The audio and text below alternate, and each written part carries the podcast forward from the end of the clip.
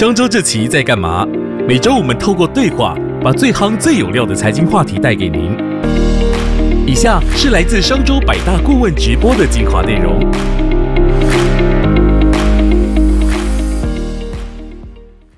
你各位来到我们商周百大顾问直播的观众朋友，大家好。那我是今天的节目主持人，商业周刊的呃制作人康玉平康康。那今天邀请到这位顾问呢，其实我就是在朋友圈或者工作上已经耳闻他的大名非常久了。那大家如果是对就是可能社群行销或是品牌行销有所涉略，或者是有痛点有需求的观众朋友们，应该也都听过他们公司跟听过他的代表作。他们公司的名字真的非常有趣哦，是只要有人社群顾问执行长陈思杰，非常年轻，但他其实经营在这个社群媒体的时代，还有操盘这个社群。跟品牌行销已经非常久了，我觉得思杰会透过他非常精彩的简报来跟大家分享他们公司是怎么样帮他们的客户做到品牌行销这件事情。那只要有人社群顾问呢，他们其实有很多国外。国内外知名的客户，像是 IKEA、新展银行或是成品哦。那大家如果有在 follow 这些知名品牌的脸书粉砖，甚至是呃 IG，其实可以看到很多有趣的贴文，甚至是影音，其实都是他们公司的作品哦。那包含像大家今天非常在呃今年非常讨论，像 IKEA 之前那个很爆红的那个鲨鱼抱枕，就是脸书上非常多的小编都用这个鲨鱼抱枕来做了很多梗图。其实待会儿师姐会跟我们提到他们是怎么样帮助 IKEA 做。这种创意的社群行销。那除此之外呢？其实大家如果是对于社群行销感兴趣的朋友，其实，在 Facebook 有一个已经多达破六万会员的社群行销社团，它的名字很可爱，叫社群洞。我也在这个 社团里面。那思杰呢，也是这个社团的创办人。那大家如果对于就是社群行销还有很多想要了解的知识啊，或是趋势，也可以加入社群洞这个社团哦。其实呢，我们看到脸书上的一则贴文。它背后靠的不只是创意，而是一连串很精密的思考跟盘算。那企业到底该如何靠社群打造品牌力呢？那让我们欢迎思杰。Hello，思杰。Hello，大家午安。那今天讲的题目是怎么样用内容创意去引爆社群。那当然，我们团队可能如果本来就知道我们的话，其实我们比较强于透过社群上的内容去把品牌品牌想要传递的一些资讯，或者是他们的产品的特色啊，去。这样的方式去带出来，所以等一下来聊聊，就是什么是创意，那怎么样透过创意去让更多人注意到我们想要传递的资讯哦。那我们团队叫只要有人社群顾问，呃，画面上呈现就是我们在一九年到现在获得的蛮多的一些呃肯定。那今天其实会提到蛮多的，就会是我们得奖的一些作品。那今年也蛮幸运的，今年拿了两个金奖、跟六个银奖、跟十一个铜奖。那可能之后还有更多更多的机会去跟大家分享。呃，我们不断的想办法在行销领域里面，不仅不一定是社群哦，从各种行销的面向去突破我们自己在创意上的一些展现。好，那今天主要讲三个部分。第一个部分应该是很多很多在经营品牌人会出现的一个问题，就是我到底为什么要做社群？呃，我养了小编，或者是我找外包的团队，我持续去经营我的粉丝专业，经营我的 IG 账号。到底这件事情的意义在哪里？那它对于品牌有什么样的帮助？这个是我第一个部分会跟大家分享的。好，第二个部分的话，就是我们再往前进一步，怎么样在透过呃社群的过程中去打造让人沉浸的故事？因为其实我们很常听到说，行销其实就是在说故事嘛。可是说故事有很多种展现的方法，以及你要说的故事有很多种不同的内容的形态，所以第二个部分我会用一个案例来跟大家分享，怎么样抓到那个让人家有共鸣的点，然后说出让人沉浸的故事。那第三个部分的话，就是再更进一步了，在这个社群时代，很多时候我们已经不是单向的把故事说给你听了，更多的时候我们反而会希望说，我们的听众、我们的消费者，怎么样能够真的参与在这个故事里面，变成故事的一个部分。而不是单向的听我们的资讯而已。好，所以这今天是三个分享。先从第一个开始。那呃，这个部分的话，我觉得就想要讲到一个可能很多人都有感的一句话，就是做社群好像就要很有梗，然后很多人分享要爆红。可是到底大家分享贴文对品牌有什么样的帮助？呃，我们自己其实很常会听到这样的呃需求，就是客户来找我们说，哎，我也想要做一个跟呃你们的客户像 IKEA 或者是麦当劳，或者是像呃。接下来两个就不是我们的客户啊，但就是像全联，呃，全联是奥美在跟全联团队一起合作的。虾皮，虾皮是自己 in house 的呃小编的团队。那可能大家都觉得说，那个就是社群行销需要有的样貌，但很多人开始去呃，也不能说质疑啊，很多人开始去发问说，那这些有梗的贴文对业绩有帮助吗？对品牌有帮助吗？所以接下来我就想回答这一题。那我从这个案例开始讲，就是我们在今年一整年，呃，其实从去年就开始跟 IKEA 的很完整的配合，我们打了一场社群的闪电战。那呃，其实我们跟 IKEA 的合作还蛮复杂的，嗯，大家可以理解成，就是 IKEA 跟我们是一整年度的合作，可是他们给我们的任务不是说哦，一整年每一篇贴文都要我们发，他希望我们在适当的时机，用适当的方式做初级哦，就是打游击战。简单来讲，就是 IKEA 其实并没有定题目给我们，他们只有喊一个，希望我们在一整年里面发动几次的这个游击战。那只要抓到一个好的点，那也适合 IKEA，可以带出一些 IKEA 想要传递的产品或资讯，那他就会让我们出手。所以可以，大家可以理解成是这样的一个合作。那 IKEA 最有名的东西，应该就是它是蛮平价的一个呃家具的品牌，居家的品牌。所以其实，在沟通上面也蛮需要我们不断去沟通这件事情。所以我就从这件事情开始讲。这件事情其实很多很多人可能都有收到这个简讯。我在今年五月十三号的时候下午两点。呃，这个是我截我自己的手机，所以他我是真的有收到这个简讯，他在跟我们讲说，下午的时候会全台大停电，轮流停电哦。如果你是不同的区域的时候，就会呃，比方说你几点到几点会会就是没有电这样子。所以三点多的时候，我们团队的人也陆续收到这个停电的警示简讯。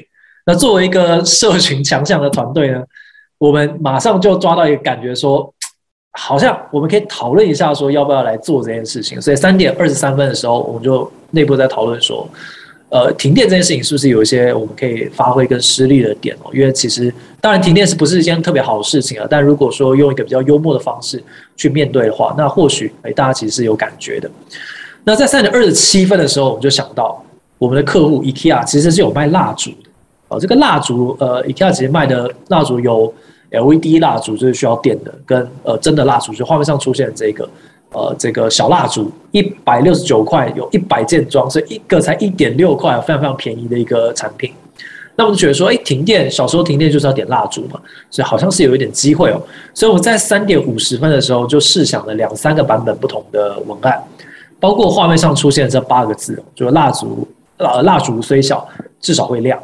那还有一些隐藏的，就是后来没有用的，就是其实当时的讨论还蛮有意思的，就是在三点多收到嘛，最后大家可以看到我们在四点三十四分的时候真的把这篇题文做出来，所以思考时间加上制作时间其实只有一个半小时，在这一半小时里面就要马上想出这个点子的时候。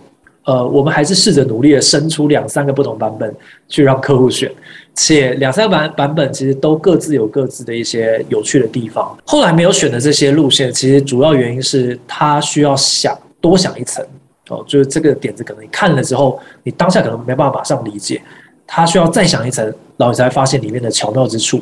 最后我没有选的原因，大家应该也可以猜想得出来，就是在这么快速快节奏的时候，你要大家马上知道这个。创意的有趣的地方，最好这个创意非常非常的 pure，非常非常的干净跟纯粹，很简单，让你就像那个拳击的直拳一样，打出去立刻就中。如果你还需要多绕一层的时候，其实反而大家就没有办法那么快 get 到它。好，所以我们在三点五十分的时候给客户看说，呃，传传个 like 跟他讲说，哎，我们觉得这个点子可以用。我觉得这件事情最厉害的地方，其实不是我们这么快想出来，而是客户这么快就同意了。就他们在四点十一分的时候，是经过了客户的内部的讨论，且他们跟他们的公关团队也一起讨论说，这会不会有公关的风险？然后他们判断 OK，他们觉得可以够，二十分钟之内给给我们回复。然后我们在十五分钟后做完第一版的图，然后立刻调整完之后上线，所以总共花了八十七分钟吧。那后来大家应该也看到，有些人应该有看到这篇贴文，它最后有快八千次的分享吧。在 IKEA 这一年里面，其实都算是表现应该是前三名的的贴文，但它非常非常的简单，就是用了一张产品图跟八个字，最后上了各大的新闻的版面，包括电视的媒体，包括电子的媒体，最后形成了一个话题。那这件事情可能很多人会很好奇，是他是怎么想出来的？呃，很多人都觉得说。创意这件事情是需要灵感，然后需要天分，然后需要才华。我觉得可能也是。可是其实我们在思考我们在思考创意这件事情的时候，以我们这个数位原生的团队来讲，就我们一开始就是做数位起家、做社群起家的。其实数据对我们来讲非常非常的关键。那嗯，今天如果有机会，我后面讲快一点哦，这边有点想要跟大家分享多一点点。就是我们今年在 IKEA 这个客户上面，其实采取了很多很创新的实验。等一下我会跟大家分享我们实验的内容是什么。但如果大家有看到画面上这几篇的话，其实都是透过这个创新的流程去产出的内容。最左边这一篇其实是在借势呃 iPhone 十三，iPhone 十三出来之后，它的官网上打了一句话说就很 Pro，就 iPhone 十三 Pro 哦，它的功能是什么呢？没有，就是就很 Pro 哦，所以我们就借势的这个。呃，i 算是 Apple 他们的这个文案去产出了这这一篇，基本上是台湾一呃，应该不是台湾，就是它的发表会一公布的第二天早上，因为发表会是半夜，第二天早上立刻就做了这一篇，然后基本上算是以台湾的社群来讲，应该算是第一个做这个题目的。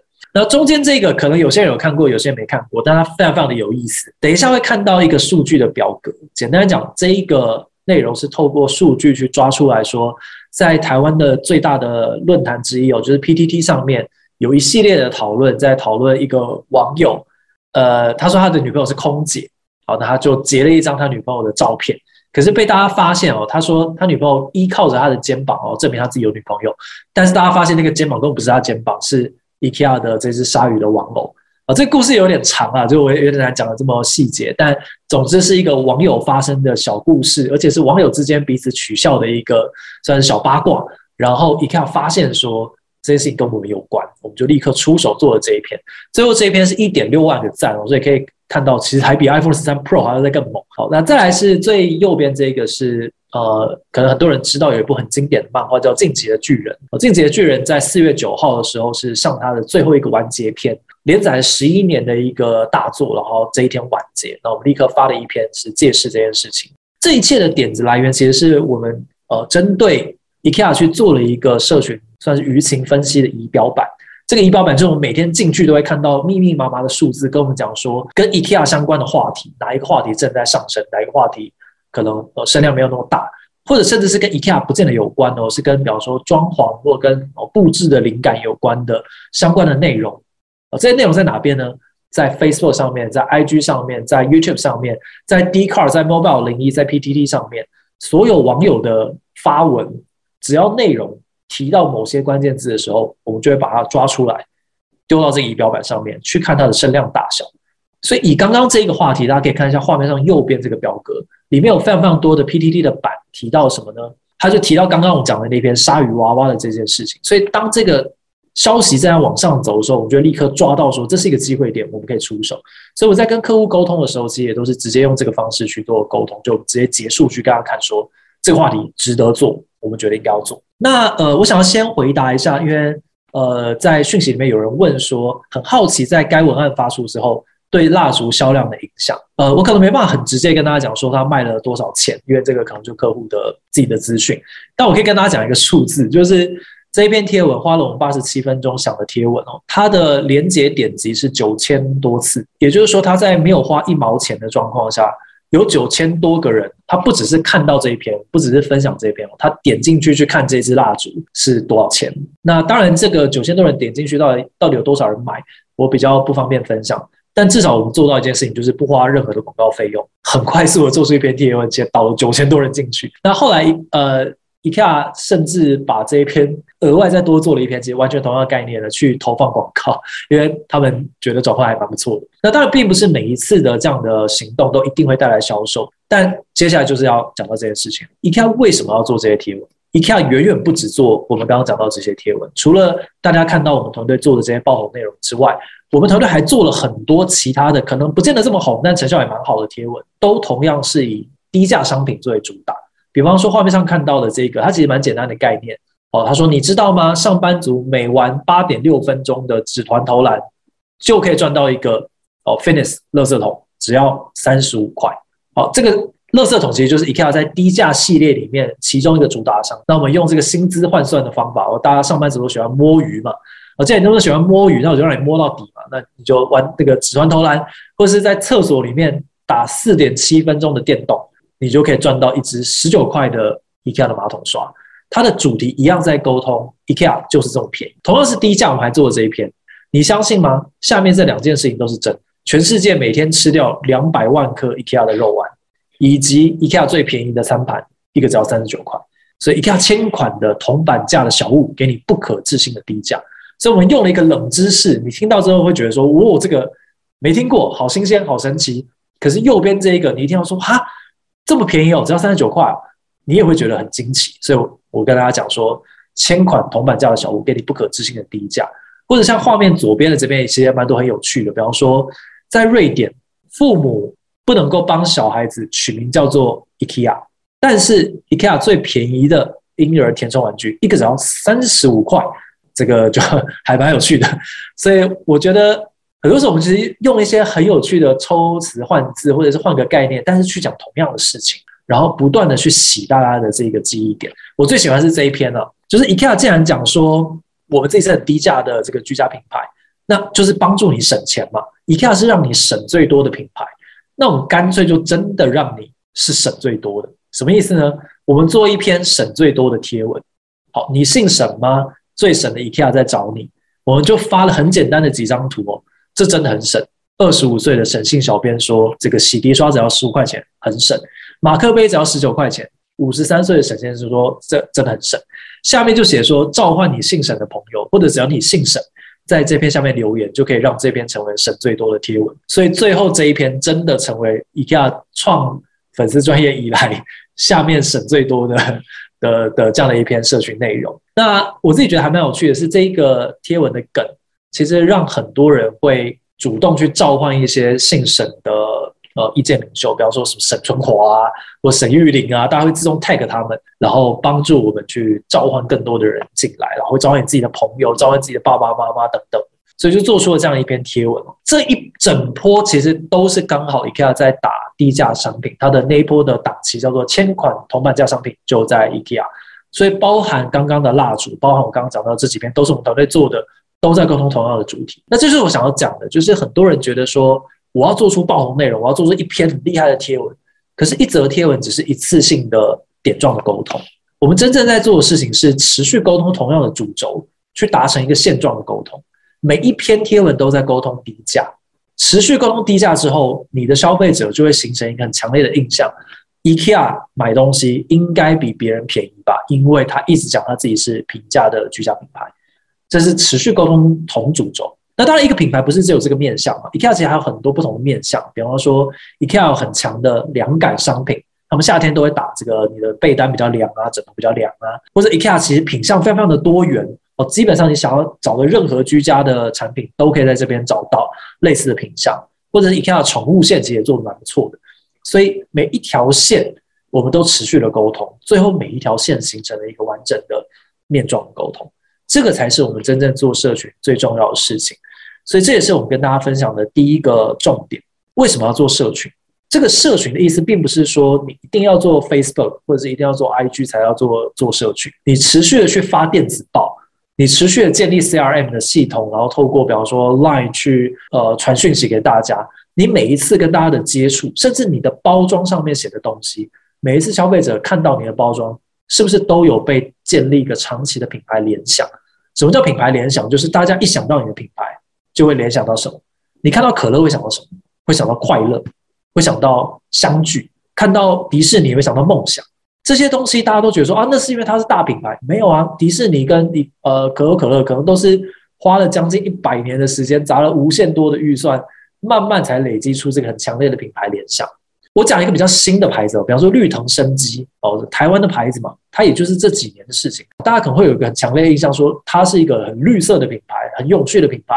但你为什么会知道？因为它不断的讲，不断的讲，不断的讲，去建立这个品牌联想，所以。这个才是贯穿所有社群贴文哦。我们讲比较小的话是贴文，比较大的话是各种你的你的官方网站啊，你的你的平台啊，你的你的信件啊，你的会员的任何的沟通都要贯穿同样的讯息走在里面。所以这个才是我觉得大家在想社群这件事情的时候，到底为什么要做，为什么要发文，这个才是它背后的理由跟逻辑。接下来我要跟大家分享的第二个事情是，好，那既然我们想要打造这样的品牌联想，打造品牌联想有没有不同的做法，或者是把这个故事讲得更完整，让大家沉浸在里面呢？有。好，接下来我要提到的第二个 case 是我们跟呃 Pinkoi 的合作。p i n k o 大家可能知道，就是台湾比较文文青跟风格一点点的哦，设计师品牌很多的一个电商。那当时我们跟他合作了什么事情呢？就是母亲节，然后我做了一个专案，叫做那位女孩。这个母亲节哦，大家一想到这件事情的时候，应该会直觉去想说，好，母亲节就要送礼物给妈妈嘛。可是母亲节要送什么礼物给妈妈？这个我又想要考考大家。母亲节送什么礼物给妈妈？你直觉会想到什么？直觉哦，呃，先不要想太复杂。我靠，送有人说想说送妈妈钻石啊，哦，这个也是有点贵。好，康乃馨，刮胡刀应该送爸爸吧？好，送钱哦，送花哦，啊，听到蛮多这样的答案。有没有比较产品类型的？你会想到什么？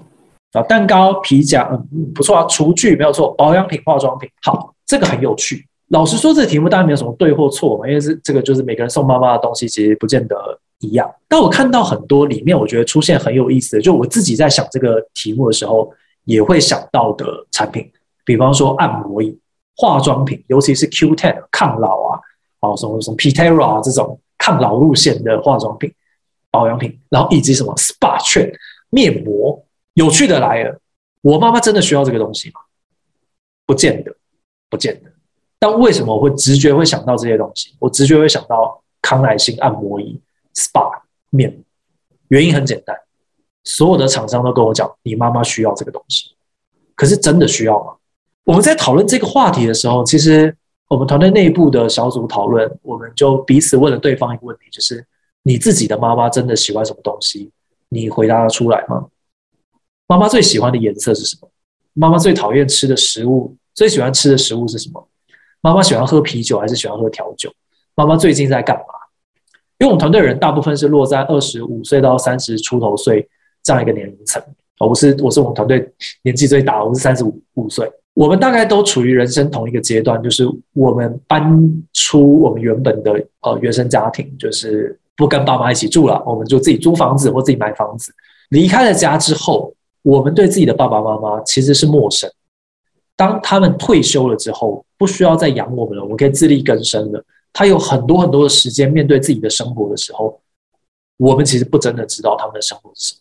我在做这个案子的时候，我还住在我爸妈家的对面，同一个社区，走路过去两分钟。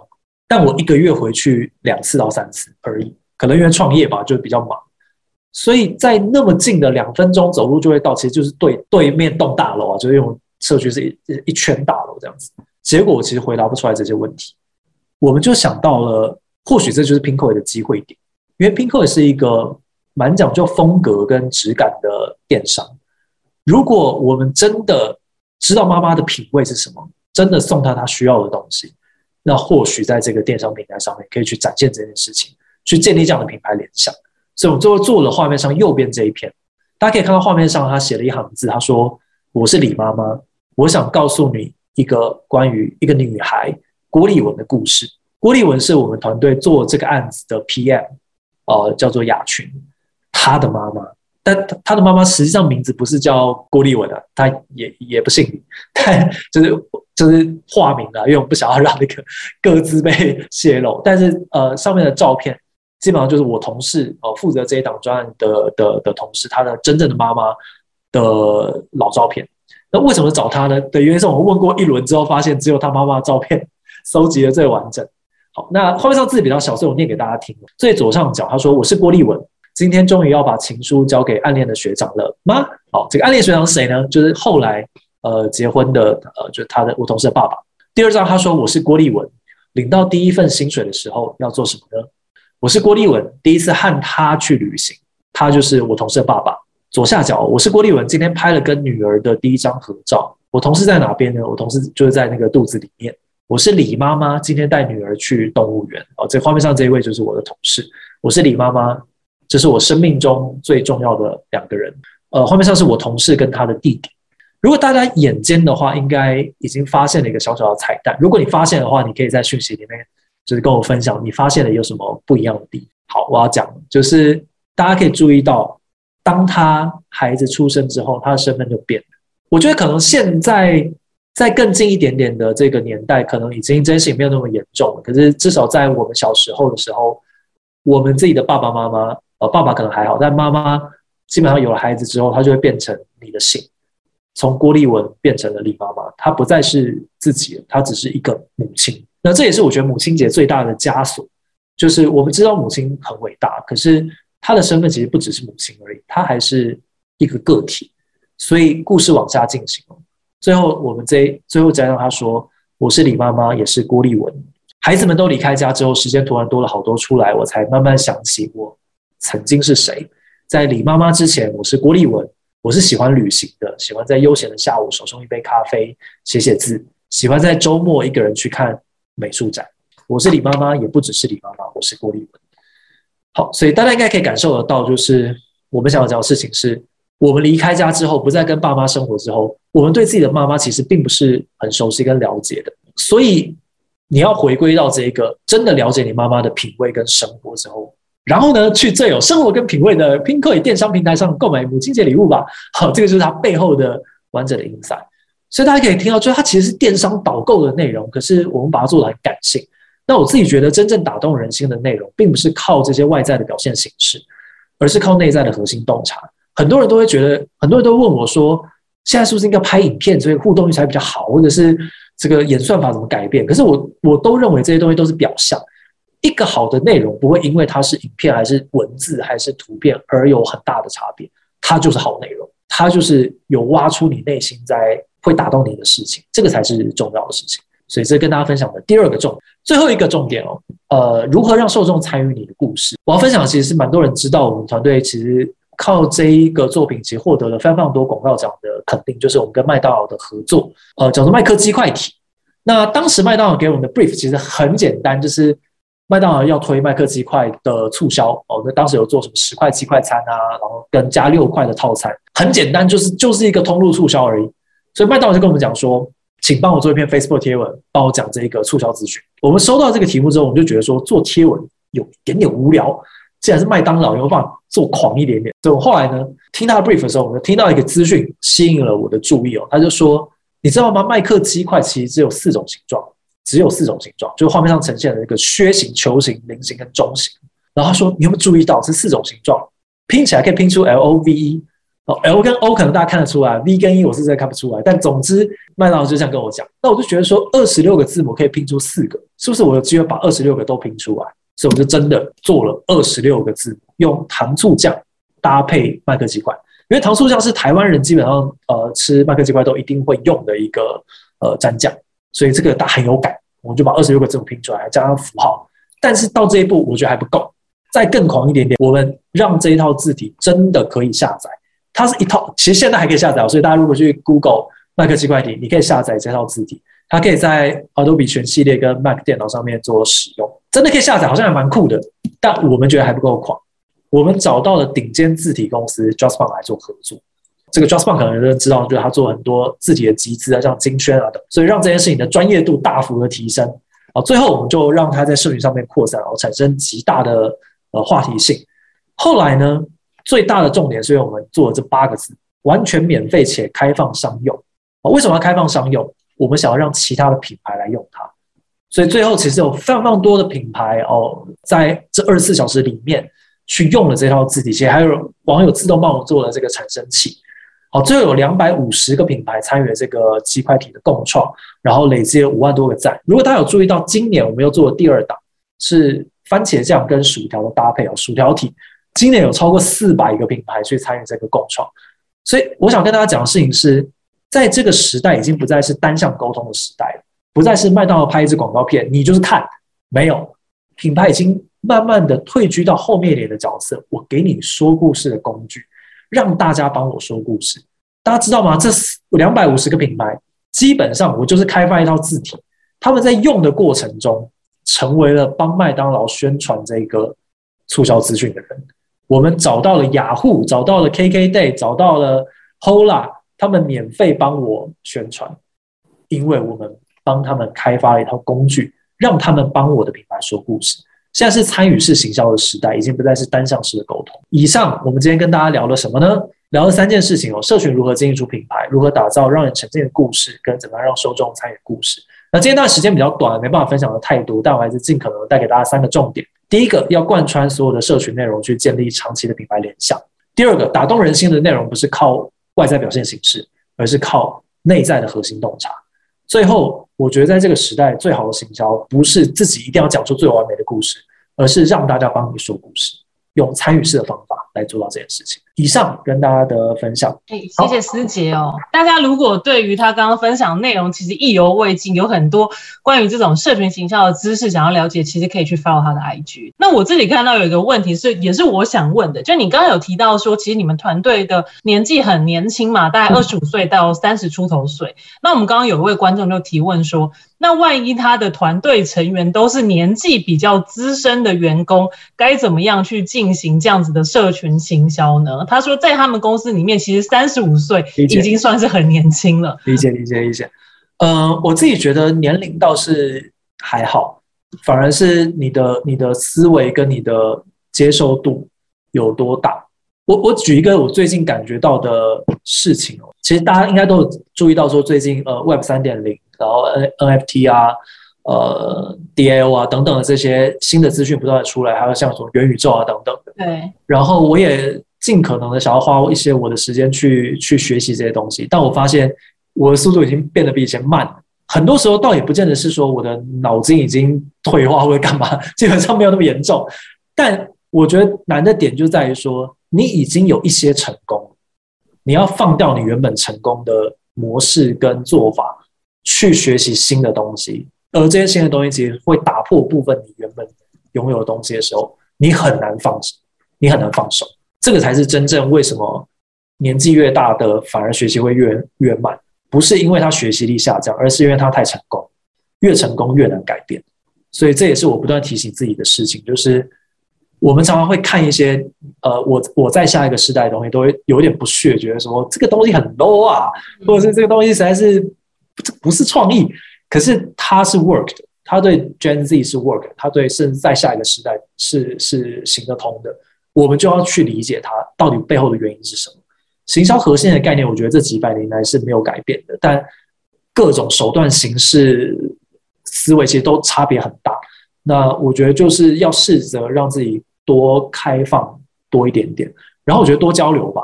我自己很喜欢去跟不同的公司去去互相交换一些想法，因为会知道别人是怎么做事，而别人做事方式肯定会跟你有些不一样。那我觉得，当你知道有很多不一样的做法的时候，你就不会一直觉得说我的做法已经证明可以成功了，所以就是这种做法。要试着放掉这样的想法。嗯。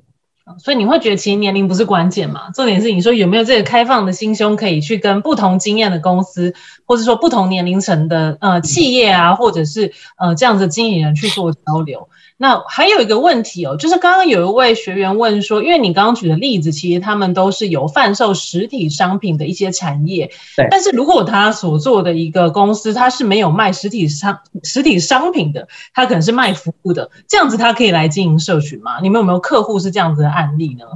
呃，肯定也有，呃，其实包括像我们团队自己，呃，就是有在贩。贩卖虚拟商品或者贩卖服务的嘛，嗯，行销本来就是一种服务。那呃，甚至像土 B，其实也有一些可以做行销呃做社群的手段。呃，我我自己反而是觉得这件事情的背后逻辑基本无差，基本上没有任何的差别。大家可能觉得呃社群是特别，但其实社群一点都不特别。社群是几百年来就拥有的东西，只是社群平台是这几年才出现。所以我觉得。大家在看各种，你看别人的成功案例，看呃自己曾经尝试过的一些成功的东西，我觉得大家去抓住背后的脉络，而不是去直接去想说我可以怎么样直接搬过来用，因为一定都没有办法搬过来用，肯定是要去想说，那它最后原本它打动人心的地方是什么？那这个东西如果搬到我的这个类型上的时候，可以怎么样去转化它？像我自己，我我给大家一个小小的想法，我觉得这可能。不是实体跟虚拟之间的差别，而是品类的差别。比方说，我们在做酒的客户的时候，我其实不大会去看酒的酒的案例，我反而会去看车子的案例。的原因是，车子它面对的对象可能也是所谓的高端族群，就是经济能力变好了，然后我想要开一台很好的车子去讲说，我生活变好了，我是成功人士。它跟某些像威士忌或者这些高端的酒其实是概念是一样。但如果一直看酒的案例的时候，我就会不断的被影响，说好这个有人做过，哎那个也有人做过，我怎么做好像都会很像别人的东西。可是如果你去看车子案例，然后搬到酒里面的时候，它就会变成一个全新的角度。所以我觉得这个我觉得可以有一些参考，反而是你可以去看多一点实体的案例，去想说实体有人这样做，哎，可是服务好像没有人这样做。那如果把这个概念搬来服务上，会是怎么样的感觉？其实我觉得服务反而是更容易的，因为。可能大家只要你知道，我如果是数位型的服务啦，你点进去可能就可以立刻得到这个东西，那不会需要寄送，不会需要到门市或到通路，它反而可能有不同的玩法。但如果是比方说像是实体，我随便讲，比方说美发，我们有之前有做过美发的客户，这个服务又又会是另外一种的讲法，它可能要强调是怎么样在数位的世界里面去呈现线下的体验，那那个体验的感觉就会变得很重，然后就有很多种不同的。手段在里面，比方说很多人喜欢用 KOL 的原因是我自己没有办法体验，但我先看过一个我信任的人的体验，我就会相信他，然后我自己再去体验。他其实就有很多因为这个背后的逻辑，而手段上面就会变成哪些手段是比较好的。对，所以大概跟大家简单的分享。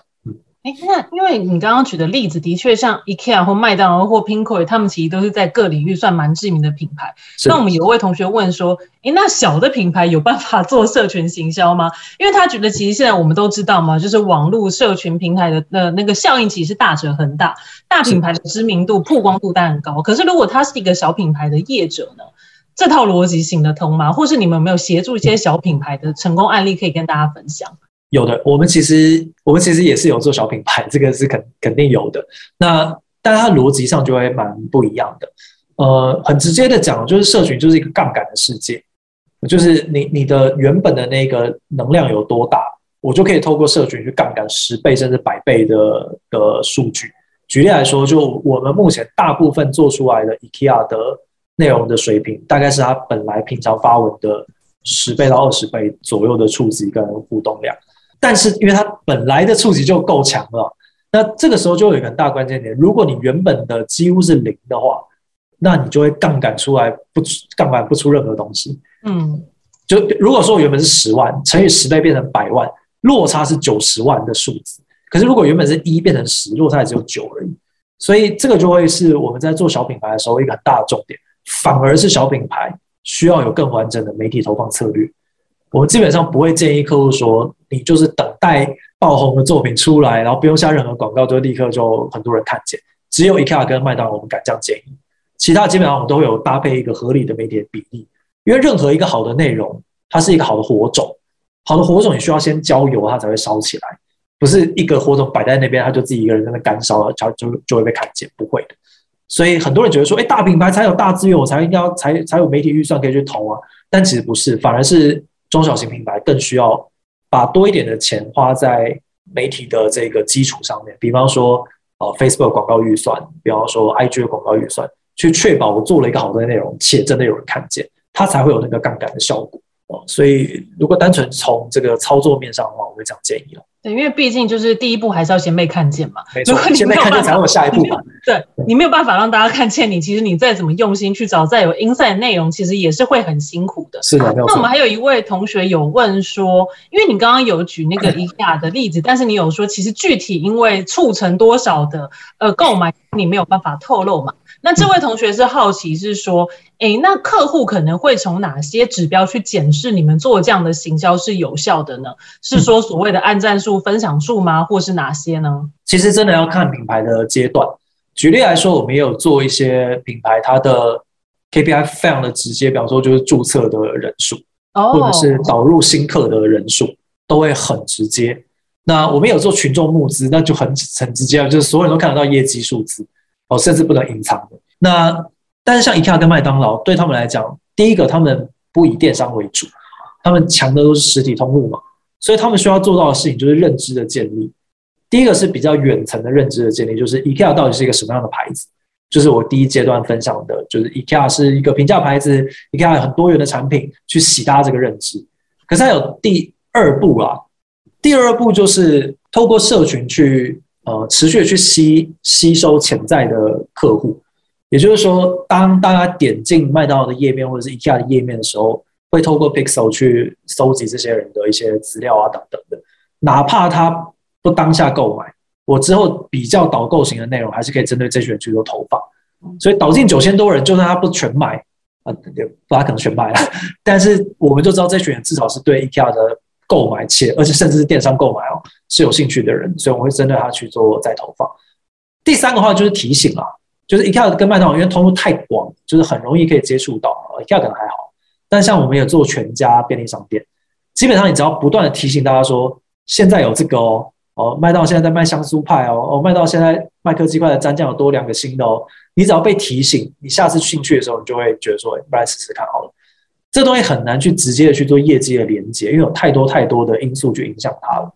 但对麦当劳来讲，它这个投资去换这样的认知，对他们来讲就就是足够。嗯，所以其实也要回归到品牌的规模跟客户的需求，可能每个品牌可能它的规模大小需求是不一样的。对对，大家可能不能一概而论说，哎，是不是麦当劳就看这个？那我也检视这些指标，你还是要回归到你自己企业的规模大小，跟你到底想要透过社群达到什么目的来设立合理的指标。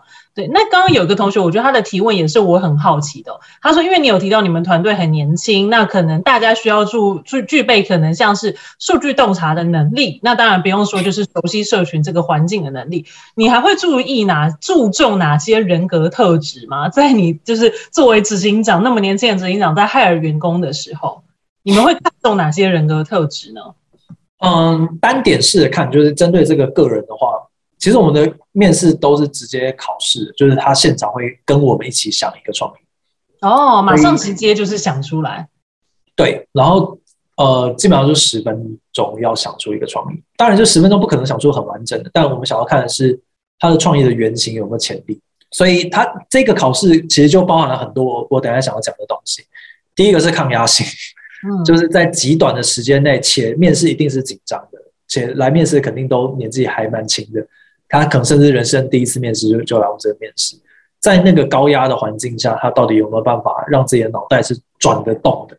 我们就会真的看到，其实可能超过一半的人会现场变成浆糊，就是会愣在那边，不知道该怎么开始进行这个讨论。那能够撑得下来，我觉得在社群的时代是比较有机会，因为这就是一个这么高节奏的地方，且你随时要出去面对客户的挑战。那如果你连这样都会怕的话，那表示真的可能有点难。那再来就是，我觉得逻辑很重要。创意天马行空是一回事，就是我们还是会需要一些天马行空的东西，没有错。可是你在思考的过程中，到底有没有合理的推论，这个超级重要。我们可以接受像实习生这种，就是他还没进入业界的人，可以没什么逻辑，就一直灌灌给我们一些很突发奇想的东西，我都可以接受。但你一旦进入业界的环境的时候，我反而要的是有有逻辑、稳定。合理的东西，这个是反而是很关键。反很多人都觉得说，哎，这个这个团队是不是就一定要很狂，或者是很怎么样？但是我们其实反而更重视的是你的思考的路径是不是合理。单点式之外，其实我更重视其实是所有的点摆在一起到底好不好，也就是说整个团队的化学效应。所以其实我们的面试最后几关通常都会是比较多人一起跟他一起聊天，真的就是聊天，然后去看说这个是不是对我们的气场的的人。因为一个小团队，我觉得文化是最重要的事情。就如果说今天来了一个很厉害的人，可是没有办法融入这个团队的话，他就没办法发挥重效。所以我觉得大家也可以去关注一下你自己，就作为创意发动机的这个，不管是它是一个部门，还是你整个公司，其实就是一个创意发动机。他每一个人之间是不是有一些互补？是不是有一些各自有各自的强项，但又可以契合在一起？这个是我蛮关注的重。那我问一个最后一题哦，就是这位同呃这位同学他应该是自己也有在做一些社群的操作，因为你刚刚分享的例子几乎都是从脸书开始的嘛，以 Facebook 这个平台为例，那他是想问说，哎，你们有协助客户做 Line 这个社群平台的营运吗？那能不能简单跟我们可能经验归纳一下，它跟 Facebook 会有什么比较不一样的地方呢？啊，其实蛮不一样的。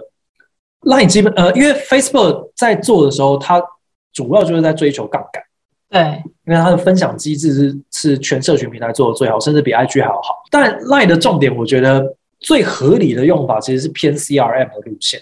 我其实不真的需要常常发 Line 的讯息给大家，就是我我你你平常没事不会去跑到一个 Line 的官方的这个账号去看他最近发什么贴文嘛？就是不大会，就大家的使用习惯不是这样子。我自己比较喜欢的 Line 的经营的方法，反而是建立一套呃机制或后台，它比较像是我今天想要查询任何的 QA 的时候，可以在里面透过不管是机器人的方式还是怎么样的方式去做很完整的追踪啊、查询啊等等。然后真的需要去做沟通的时候。也可以很快速的去做沟通，我反而不会把重点发在就是常常需要发的那个 LINE 讯息本身上面，到底多重要。那如果要发的话，我反而会觉得说这个东西也要去联动刚刚这些东西。我们曾经做过一个比较有趣的是，它的研究主要在于说，大家跟你发出去的 LINE 讯息互动哦，或者是比方说邀好友进来，或者把讯息分享出去，你会累积一些点数跟积分。它其实是游戏化的管理。当你累积足够多的点数跟积分的时候，你就可以去收到更多的你需要的资讯或者讯息。这个这个机制其实，在 Messenger、在 Line 跟在呃呃 Telegram，其实完全都可以用。它只是那个城市的写法不一样而已，只是它背后的技术其实都是行得通的。那它其实就会有很多衍生出来的玩法在里面。比方说，这个不是我们做的，但我们有看过像车商的预约试车。